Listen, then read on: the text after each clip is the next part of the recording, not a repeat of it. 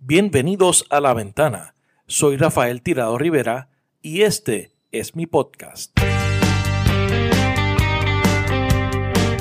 Trataremos de darle sentido a las noticias de la semana, hablaremos con datos y miraremos a Puerto Rico y el mundo desde una ventana diferente.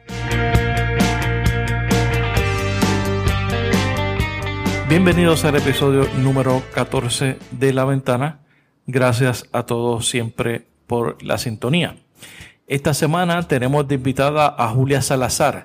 Ella es colombiana y aspirante en primarias por el Partido Demócrata a la candidatura del Senado Estatal de Nueva York por Brooklyn.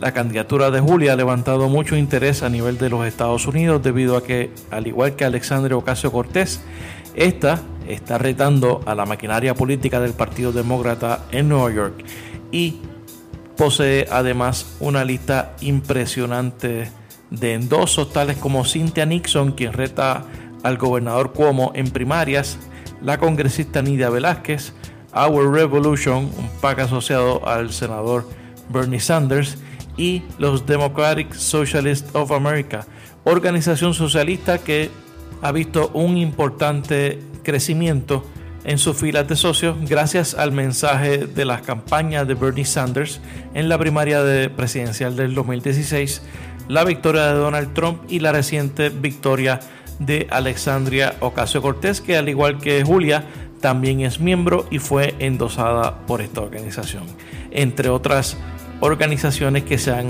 expresado a favor de la candidatura de Julia. Julia se enfrenta en primarias al senador Martín Dillon, que es elegido por el Partido Demócrata y pertenece al grupo de demócratas independientes en el Senado estatal que hace caucus con los republicanos. Julia tiene también interés en los asuntos de Puerto Rico. Esto fue lo que me dijo.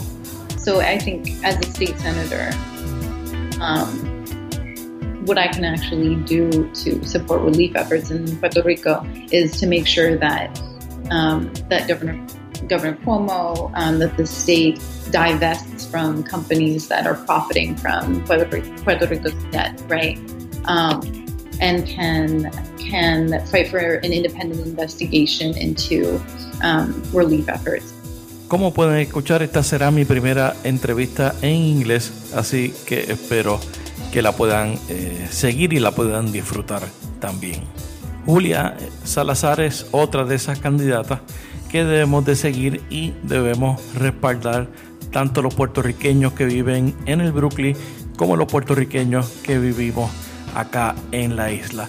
Para más información eh, sobre su candidatura puedes visitar juliaforsenate.com.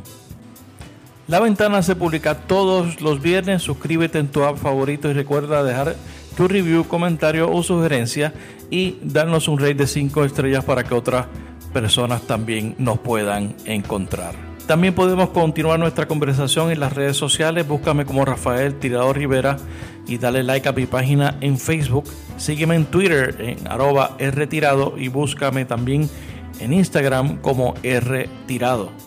Te invito también a que sigas y leas mi blog titulado Así las cosas que publico todos los martes a través de la plataforma del nuevo día.com en donde analizo los temas y asuntos de la semana desde mi particular punto de vista.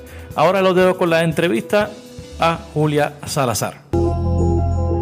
Julia Salazar, bienvenida a la ventana. Muchas gracias.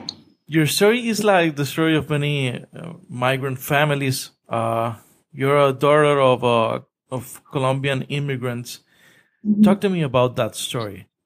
Definitely. Um, so my parents met in New York. My father immigrated to the States from Colombia, and they actually moved back uh, to get married.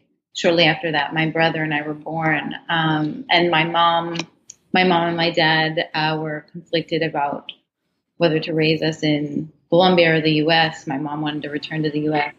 And so ultimately, my mom raised my brother and I as a single mother in the United States.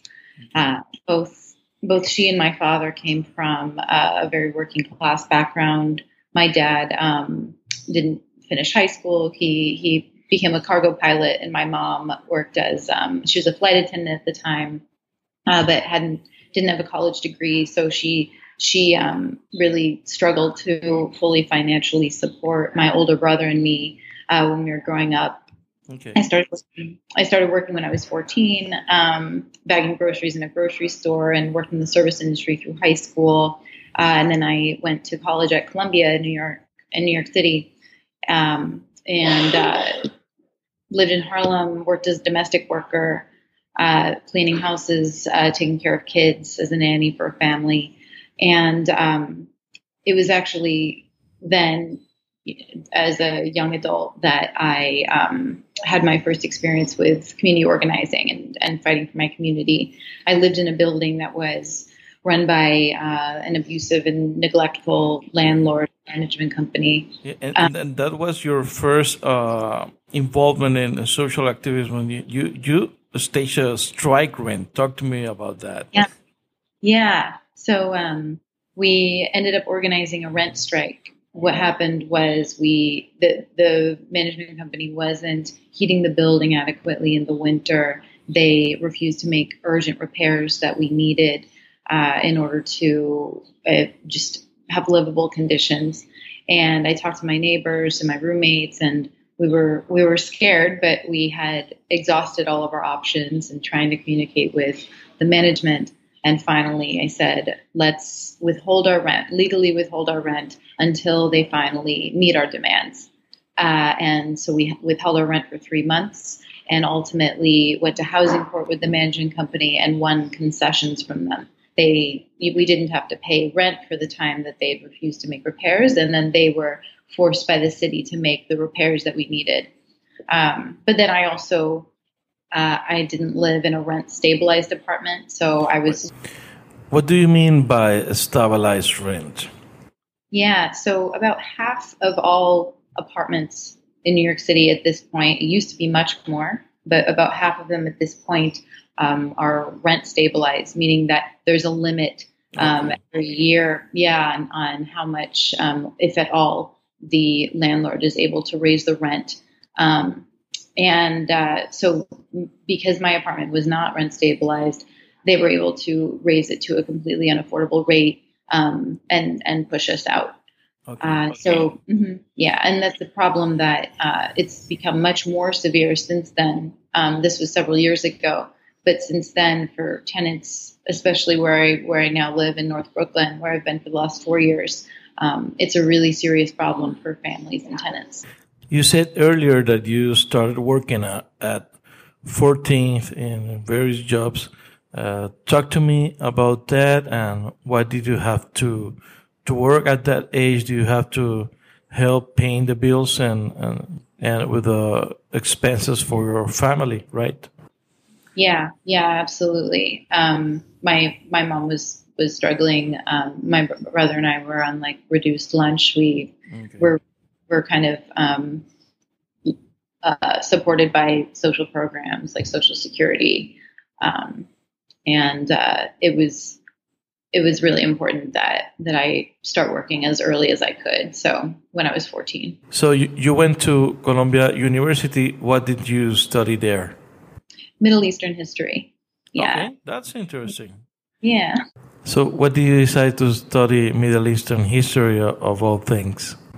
Yeah, it's a good question. Um, I sort of switched around. Um, I was really fascinated by history, um, and and the it was a it was a really um, big department at Columbia, so there were a lot of opportunities to kind of explore what what region and period I wanted to study. Um, I also was so I'm Sephardi my my father's family is they're they're all they all live in Colombia, but um, originally from Spain or or North Africa via Spain. Okay. Um, and I was really interested in that history. There's an important Middle Eastern community in Colombia. Um, is that part of the reason why you decided to study Middle Eastern history?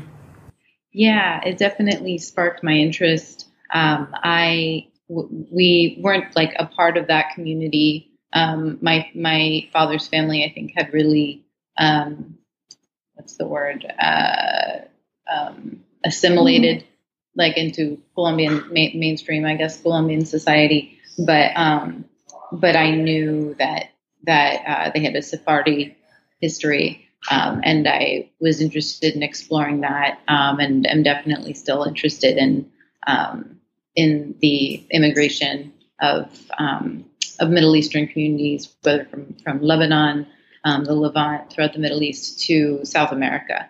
So, how, how do you get uh, into politics, having been studying Middle Eastern history? Uh, because you you can do uh, you could have done any other things be, because that's not a typical uh, background for a person uh, to get into politics. What what happened to you? Yeah, I think it came it came for me from community organizing.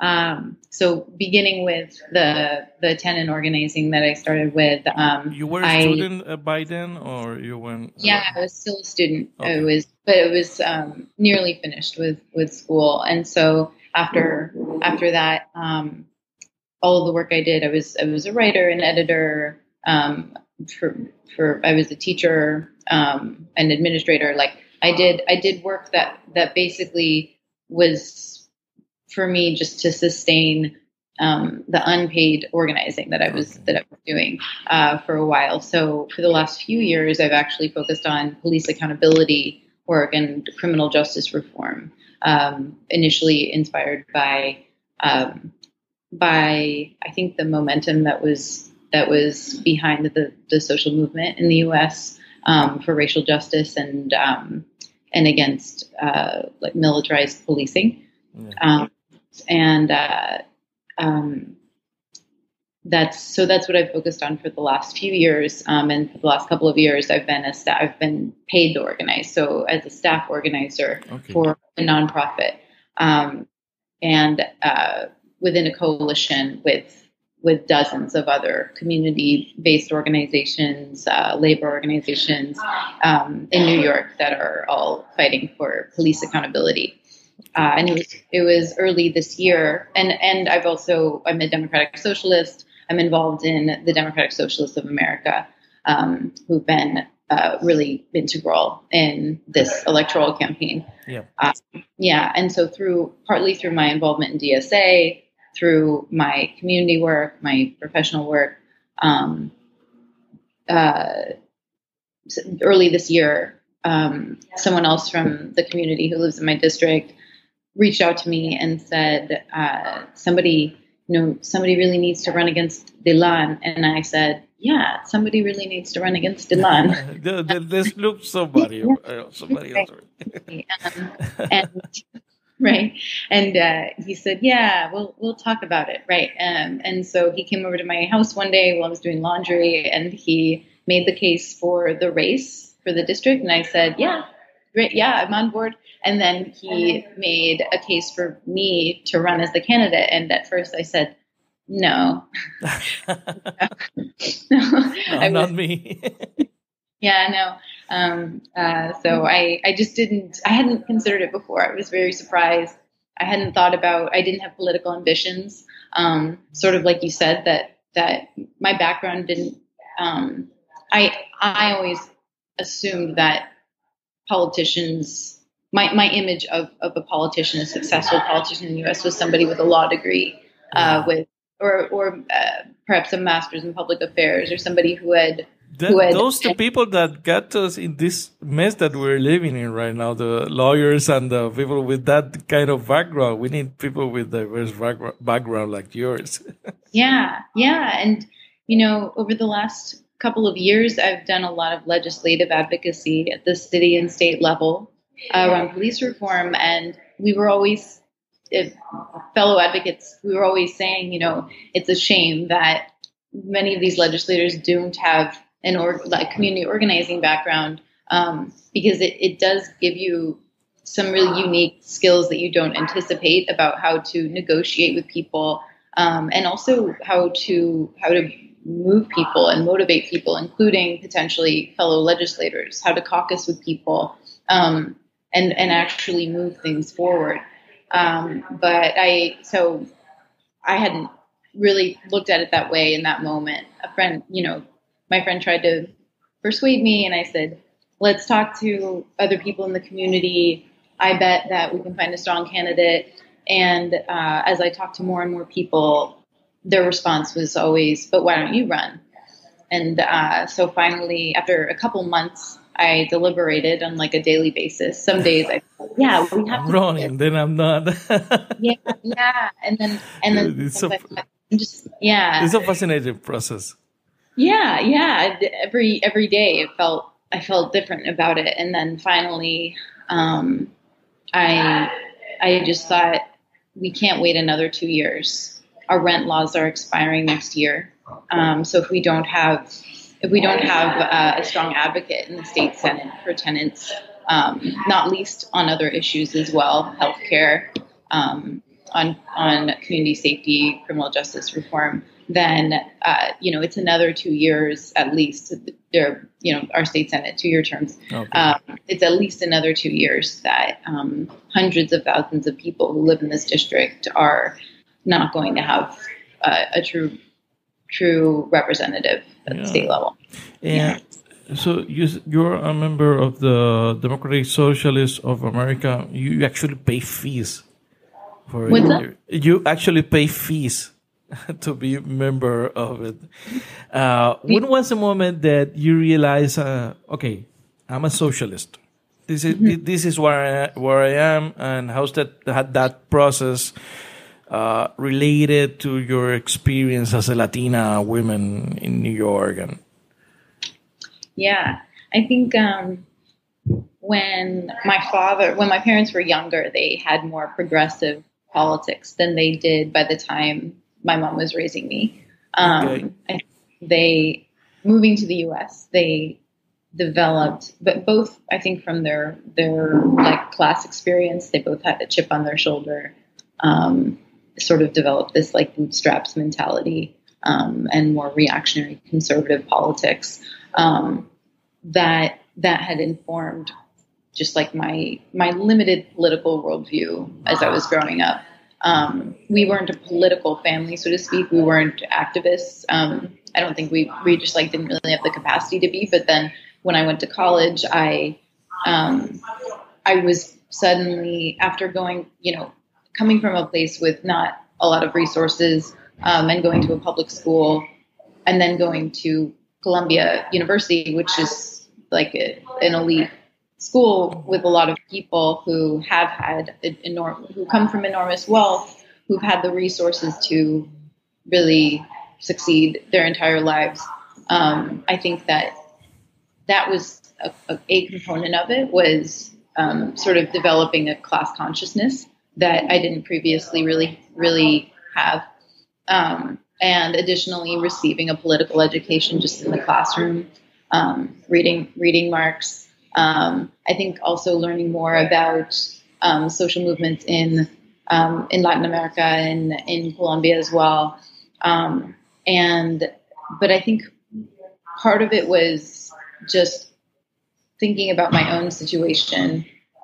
I even as I was exposed to like Fox News growing up, like on this little TV in our kitchen, Oh right? Um, right, or or or like conservative talk radio, um, and so I would hear their you know policy platform, and it was sort of normalized to me. Um, I was, it was always puzzling to me because as a teenager, I remember we were we received like social security checks in the mail, right? Like we we were supported at least in part by welfare.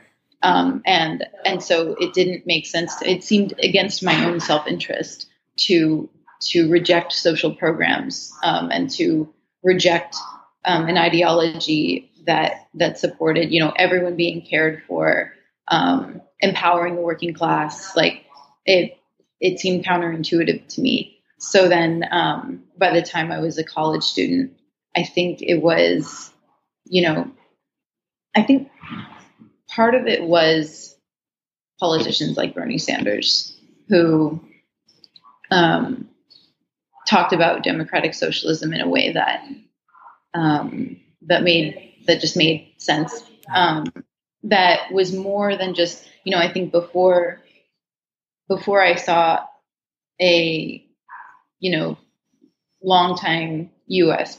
politician um, using identifying as a democratic socialist, I thought that it, I think I thought of socialism in more like utopian terms, okay. like this a vision of a society that we just like is totally out of reach under um, you know in in the, the present circumstances. Yeah, mm-hmm. yeah, definitely.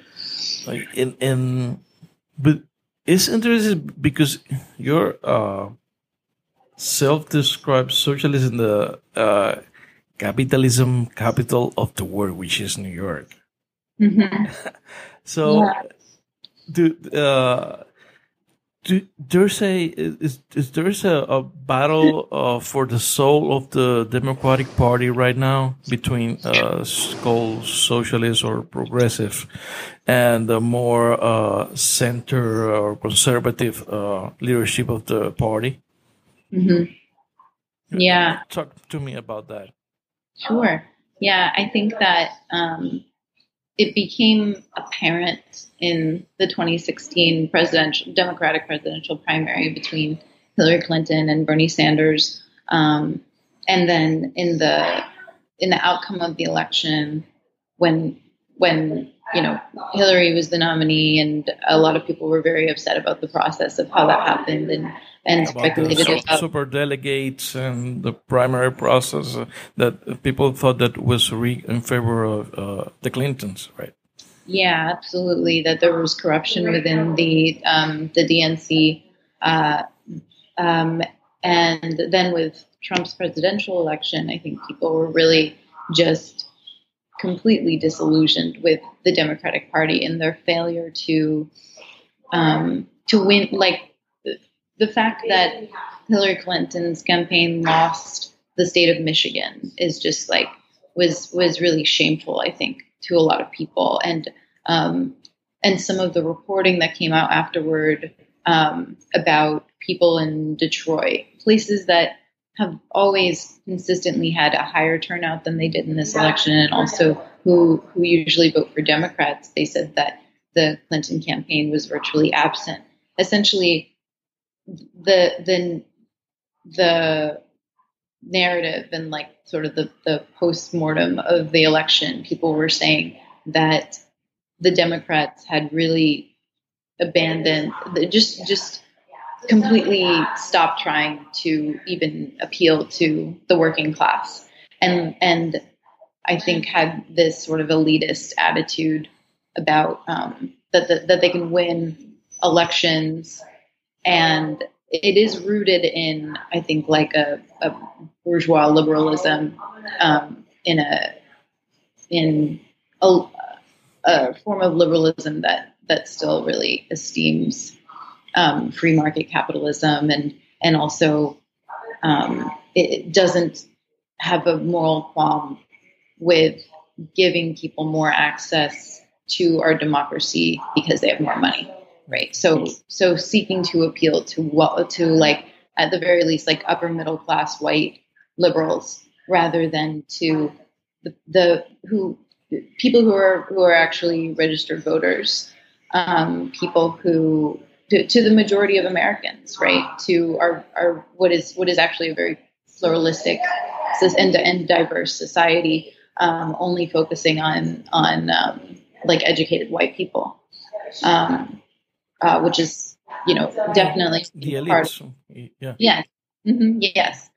Uh, and and that um, so in the in the immediate outcome of Trump's election, the DSA, as well as other some other organizations, um, some of whom do more like direct services, and people were really, for good reason, concerned about being deported about uh, being discriminated against, whether as immigrants or just as, as people of color, regardless of their their citizenship status. Um, there, there were there was a lot of support for those organizations and their work, but also there was um, this like exponential surge in um, new members into organizations like the Democratic Socialists of America. Um, and I, I had been a DSA member, but was not active. Okay. Um, I I actually I joined DSA via a Jacobin reading group, so like Socialist Magazine, mm-hmm. um, uh, meeting meeting other young socialists, lefties in in Brooklyn, um, and it was through the the the the surge after Trump's victory that I think I I was activated um, to to be a part of this movement that wouldn't just change the Democratic Party um, because I don't see that as a primary goal. Okay. Um, perhaps, perhaps a secondary goal, um, as, insofar as it is strategic and and in fact democratic. Um, but the primary goal being to build um, to to build a robust left social movement in the United States because it was it was um, abundantly clear at that point that the Democratic Party couldn't do that um, and wasn't interested in doing that. So why run in a Democratic Party primary instead of running as an independent or a third party candidate? Yeah, I think if I lived somewhere else in the US, I would at least consider running as a third party um, independent. Uh, but in my district, it is overwhelmingly the vast majority of registered voters are Democrats, um, and we have closed primaries. So, um, people, yeah, uh, basically, the effect of it is that it it makes it very difficult to break from the two party system, um, and for voters, more so for voters to break from the two party system. Um, most people are, yeah, because most people are registered as Democrats. Um, there are very few Republicans in the district, but the the consequence of it is that the most important election for for every seat for every office it ends up being the Democratic primary, um, and that's definitely the case in this state Senate race. Um, it's it's highly likely that there will not even be a Republican challenger in the general. Um, but if I had run um, as a as a third party candidate, um, I would I would basically risk alienating a lot of um, a lot of the voters that we want to represent, working class. it's the the district is more than fifty percent uh, Latino, um, uh, twenty one percent Black. It's yeah, um, it's mostly people of color and working class people. So now you're running uh, against uh, Martin Malavé Dilan. Where does he stand in in the rent and and housing market crisis in the district, and and why he hasn't done anything to to stop it? Yeah. So um, he's been the incumbent for nearly 16 years. And throughout that time, tenant advocates, housing advocates have constantly been trying to agitate him um, and get him to to at least change course because um, decades ago when he as as a legislator even even just before he joined the state senate um, he he voted in favor of a policy called vacancy control which directly led to the destabilization of tens of thousands of apartments. Um, almost, I mean, almost immediately uh, had has had by far the most devastating impact on um, already existing affordable housing, um, and then and then future um, affordability. Uh, and it's disproportionately affected North Brooklyn.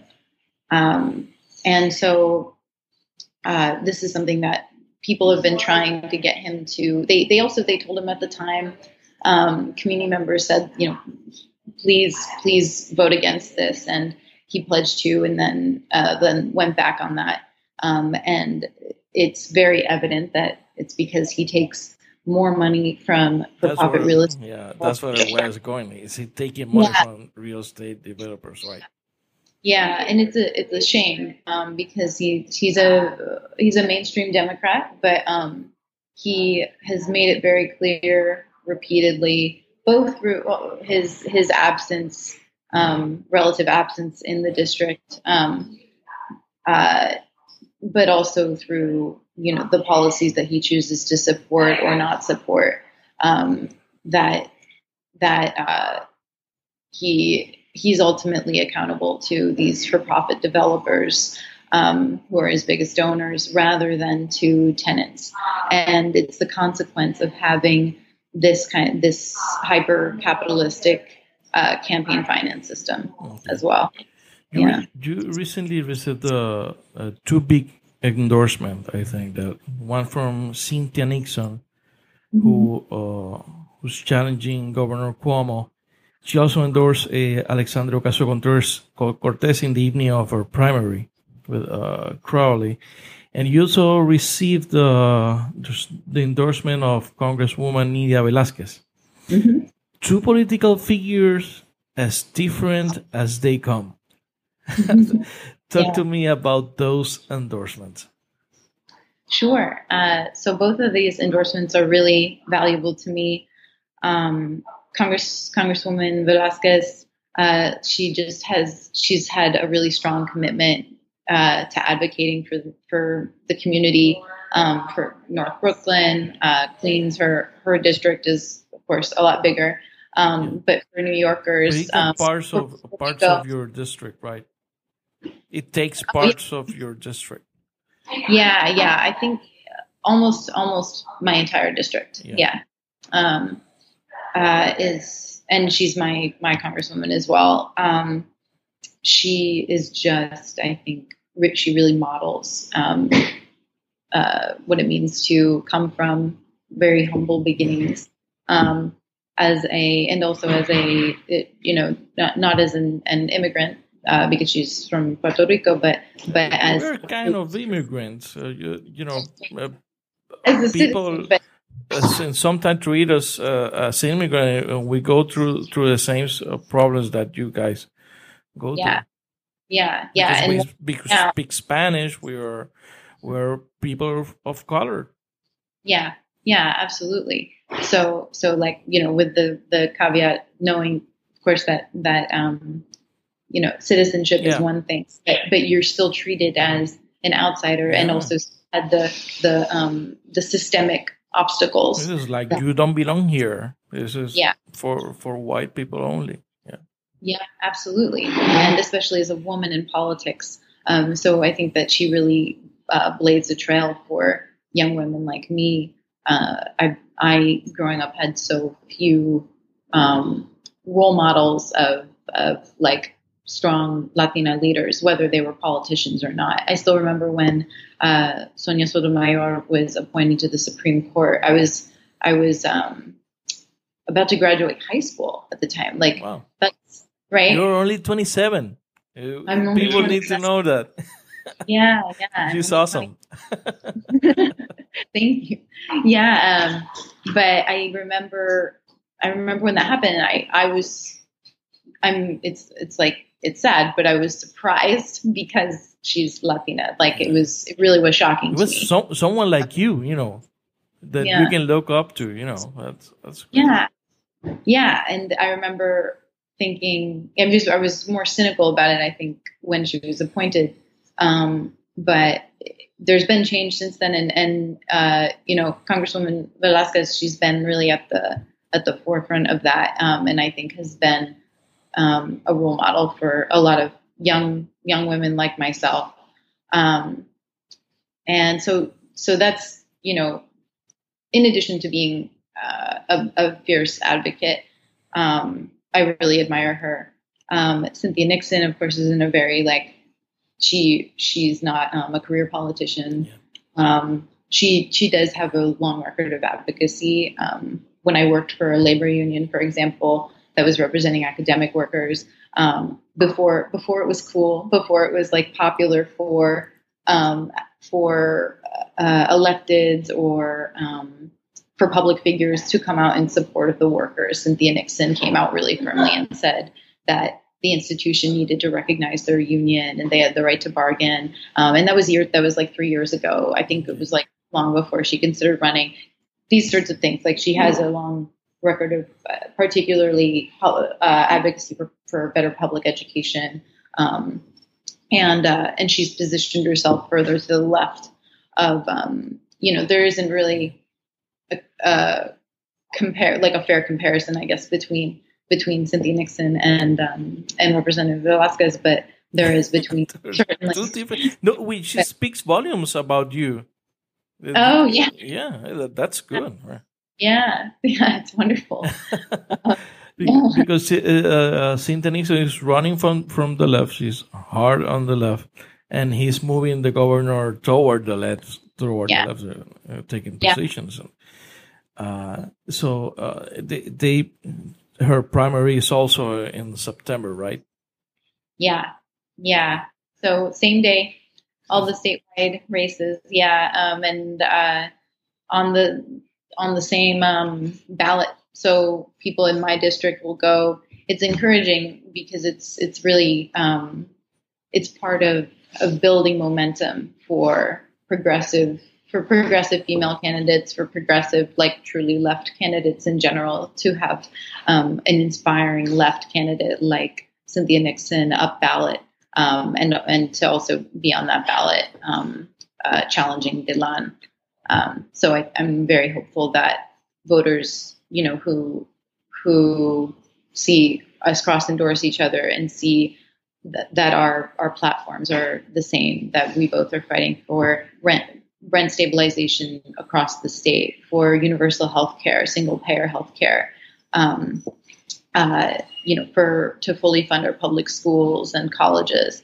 Um, I think that that people will then be more likely to vote for, for both of us, respectively. Why why, yeah. why do you think that women are are uh, taking a stand right now? Where, where are they taking the leading roles uh, in this uh, political revolution? If you want to uh, say it in, in in some way, why is that? Why, why women?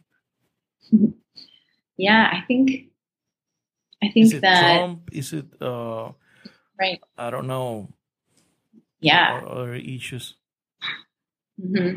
I do think part of it is, you know, we now have this president who is objectively misogynist um, and uh, and is also surrounded by people who are who threaten to to take away our reproductive rights um, who you know to to um, to overturn Roe v. Wade. Um, uh, we're seeing um, families and women disproportionately affected by the har- harm, harmful immigration policies, by the by deten- these detention policies that are that are really cruel, um, uh, by um, even even by, for example, the Janus decision in the Supreme Court. So um, this, these attacks on public sector workers, um, attacks on the working class, it, it again disproportionately affects women um, as as the lower earners in society, right? So I think that women um, we were really unified against um, these policies in this administration, and there's there's this movement of women like Alexandria Ocasio Cortez, um, like myself, uh, other women, actually progressive women who uh, uh, Jessica Ramos, uh, who's also Colombian American. Yeah, she's, she's, great. Also, yeah, she's in the she's running the 13th. Mm-hmm, absolutely, um, Catalina Cruz, who is um, who's a dreamer actually, a former dreamer, and now she's running for um, for state assembly in Queens. Um, so I think I think that uh, part of it is like we're driven by this this um, reignited fire to fight back, um, driven by initially at least survival, and supported by each other, and and uh, are are drawing on this collective momentum. Um, but it's really inspiring to see. Julia, let's talk a, a little bit about uh, your platform. Um, you know, there's a we've talked about the, that there's a housing crisis uh, and a rent market crisis. Uh, talk to me a little bit about the roots uh, of the crisis and what can be done to to stop it, because it's a problem uh, that is has spread throughout uh, New York State. Yeah. Um, so the housing crisis is definitely statewide, um, but is uh, really it's most to me most obvious in North Brooklyn. Right, it affects every, inch of, of our district. Um, and you know people are being displaced from their homes because their their apartments are being destabilized because of a lack of regulation. Um, their the current uh, rent stabilization system is really um, like it, it's suffered from a, a, lack of attention and uh, hasn't been um, uh, updated to to reflect uh, the the way that the unregulated market has affected people, right? So I think that we need to to expand rent stabilization statewide, um, and that means capping how much landlords are legally able to raise anyone's rent every year. Um, it does also mean um, building more truly affordable housing, not not mixed rate housing. We have built already enough of that, and we've seen that it is still inaccessible for the vast majority of working class families um, because there are there are um, both like income caps and income minimums, and they're very they they don't they're they're not nuanced or taking into account the needs of a of a family um, potentially living on uh, only one person's income. Uh, so expanding rent stabilization is really important. Ending vacancy control, um, eviction bonuses uh, or vacancy bonuses that are given to uh, management companies to to landlords um, when and and incentivize uh, tenant harassment and the uh, pushing out of of tenants so that they're able to raise the rent on a vacant apartment. Um, yeah, those are those are the most critical and urgent as far as housing. Um, but with regard to healthcare, there's legislation called the New York Health Act. It's passed through the state assembly, which is has, is more progressive generally than the state senate has been for the last about you know less than ten years. The state senate, um, I guess it's problem. It's like maybe what year is it? Yeah, about ten years. Um, the the um, state senate has been dominated by the Republicans. Uh, more recently, due to a power sharing agreement between uh, the Independent Democratic Caucus, the IDC members, um, Democrats who were elected by their constituents as Democrats, but then uh, immediately began caucusing with the Republicans in order to you know, maintain this gridlock in the state Senate and prevent uh, progressive legislation from passing, um, and also to benefit the governor. But um, uh, the the New York Health Act um, is, even has popular support in the New York State Senate, but there's what, been what does it provide the, the that bill? It's single payer healthcare yes, legislation. Okay. So yeah, so um, all care free at point of service. Um, people people often refer to it as Medicare for all. Most commonly, they do. Um, and while I I don't like oppose that term, uh, I it's it's problematic in that Medicare, the federal Medicare mm-hmm. program mm-hmm. currently exists, is inadequate.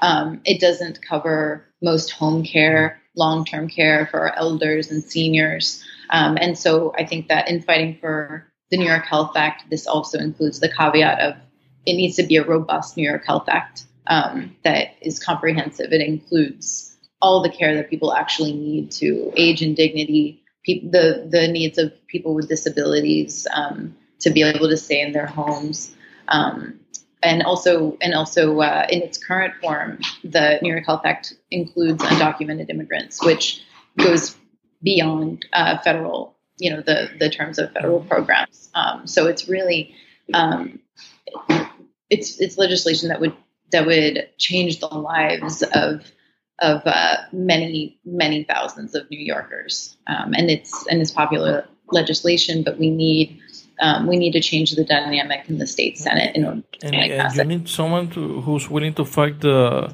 insurance companies, that, yeah. Uh, which is important. Yeah, yeah they they are the ones that they don't want to to give a, a pass uh, to the single payer. Yeah, definitely. And and currently even without the new york health act our public hospitals in in brooklyn um, and our our clinics they're they're uh, seriously underfunded. Um, and so i think that that part of this is is making sure that um, our our the, the private institutions um, home care agencies um, uh, private hospitals research hospitals that they aren't continuing to be favored over um, the the hospitals that actually provide the services that people really need and that that um, working class people re- rely on. Okay, so you, you're calling for a criminal justice reform. Talk to me yeah. a little bit about that. Yeah, so the most um, pressing policy I think related to criminal legal reform um, statewide is ending cash bail. Okay. Um, the system of cash bail uh, just it it keeps people in, it, it it perpetuates mass incarceration by making it so that even for very low level crimes, if someone is arrested, um, they potentially, if they you know if they can't afford to pay, that's what determines um, how long how long they stay, um, and that can just exacerbate things. It leads people to lose their jobs. It um, it it uh, contributes to the recidivism rate. Um, so ending cash bail, uh, it's it's just it's it's a deeply unjust system. Um, it's an extension of the the the ugliest uh, um, component of capitalism, yeah. Uh, and we need to we need to end it um, completely. It, it it, you know, this system uh, it only helps the for-profit uh, prison system that makes money of people try this. Yeah. Prisons. Yeah. Yeah. yeah. yeah. Yeah. The incarceration system, the private prisons. Yeah. Um, yeah. Yeah. Absolutely. Um, and the wealthy who are able to, for committing the same crimes, um, are able to either not have any stay in jail, um, or uh, or you know get out easier. Like they're they are just benefited over over the poor and who can't afford to pay bail. Cynthia Nixon proposed the legalization of marijuana. Are you for it? Yeah. Okay. yeah, definitely. Um, I think that uh, there's no reason that marijuana um, shouldn't be legalized, um, and and also um, so in addition, when we talk about decriminalized, um, we should retroactively, I think, um, uh, what's the word um, um, expunge. We should we should make sure that people um, who have been criminalized in the past for using marijuana um, that their records are are clean their records. Yeah, yeah, definitely. Uh, there's there's no reason that yeah. it shouldn't be legalized statewide. Yeah, it's also a way to target minorities, right? Yeah, absolutely, absolutely it disproportionately affects minorities. Um, there are people who, yeah, like, um, and and it it also criminalizes our youth, gets people in the system um, for for like these petty things, um, and uh, can really like be a destructive force in people's lives. Julia, ¿quieres decir algo en español para los que no escuchan? Este es un podcast que se hace desde Puerto Rico. It was something in Spanish for uh, invite the people to participate in, in the primary. Estamos juntos en esta lucha y cuando ganemos, ganamos como familia. How do how do we um, get uh, connected to you through social media, online? Where's your Twitter uh, website?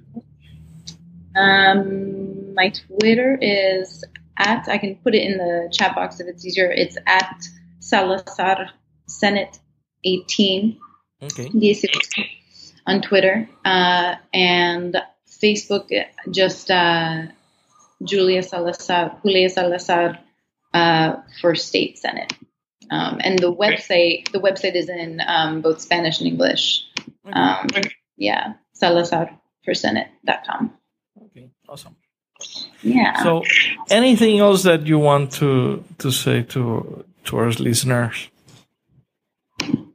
No, I I think I think that's it. Um, I'm I'm excited to to win this together um, for uh, for New Yorkers and uh, for for uh, for Puerto Rico as well. Very good. So, eh, Julia Salazar, gracias por estar en la ventana.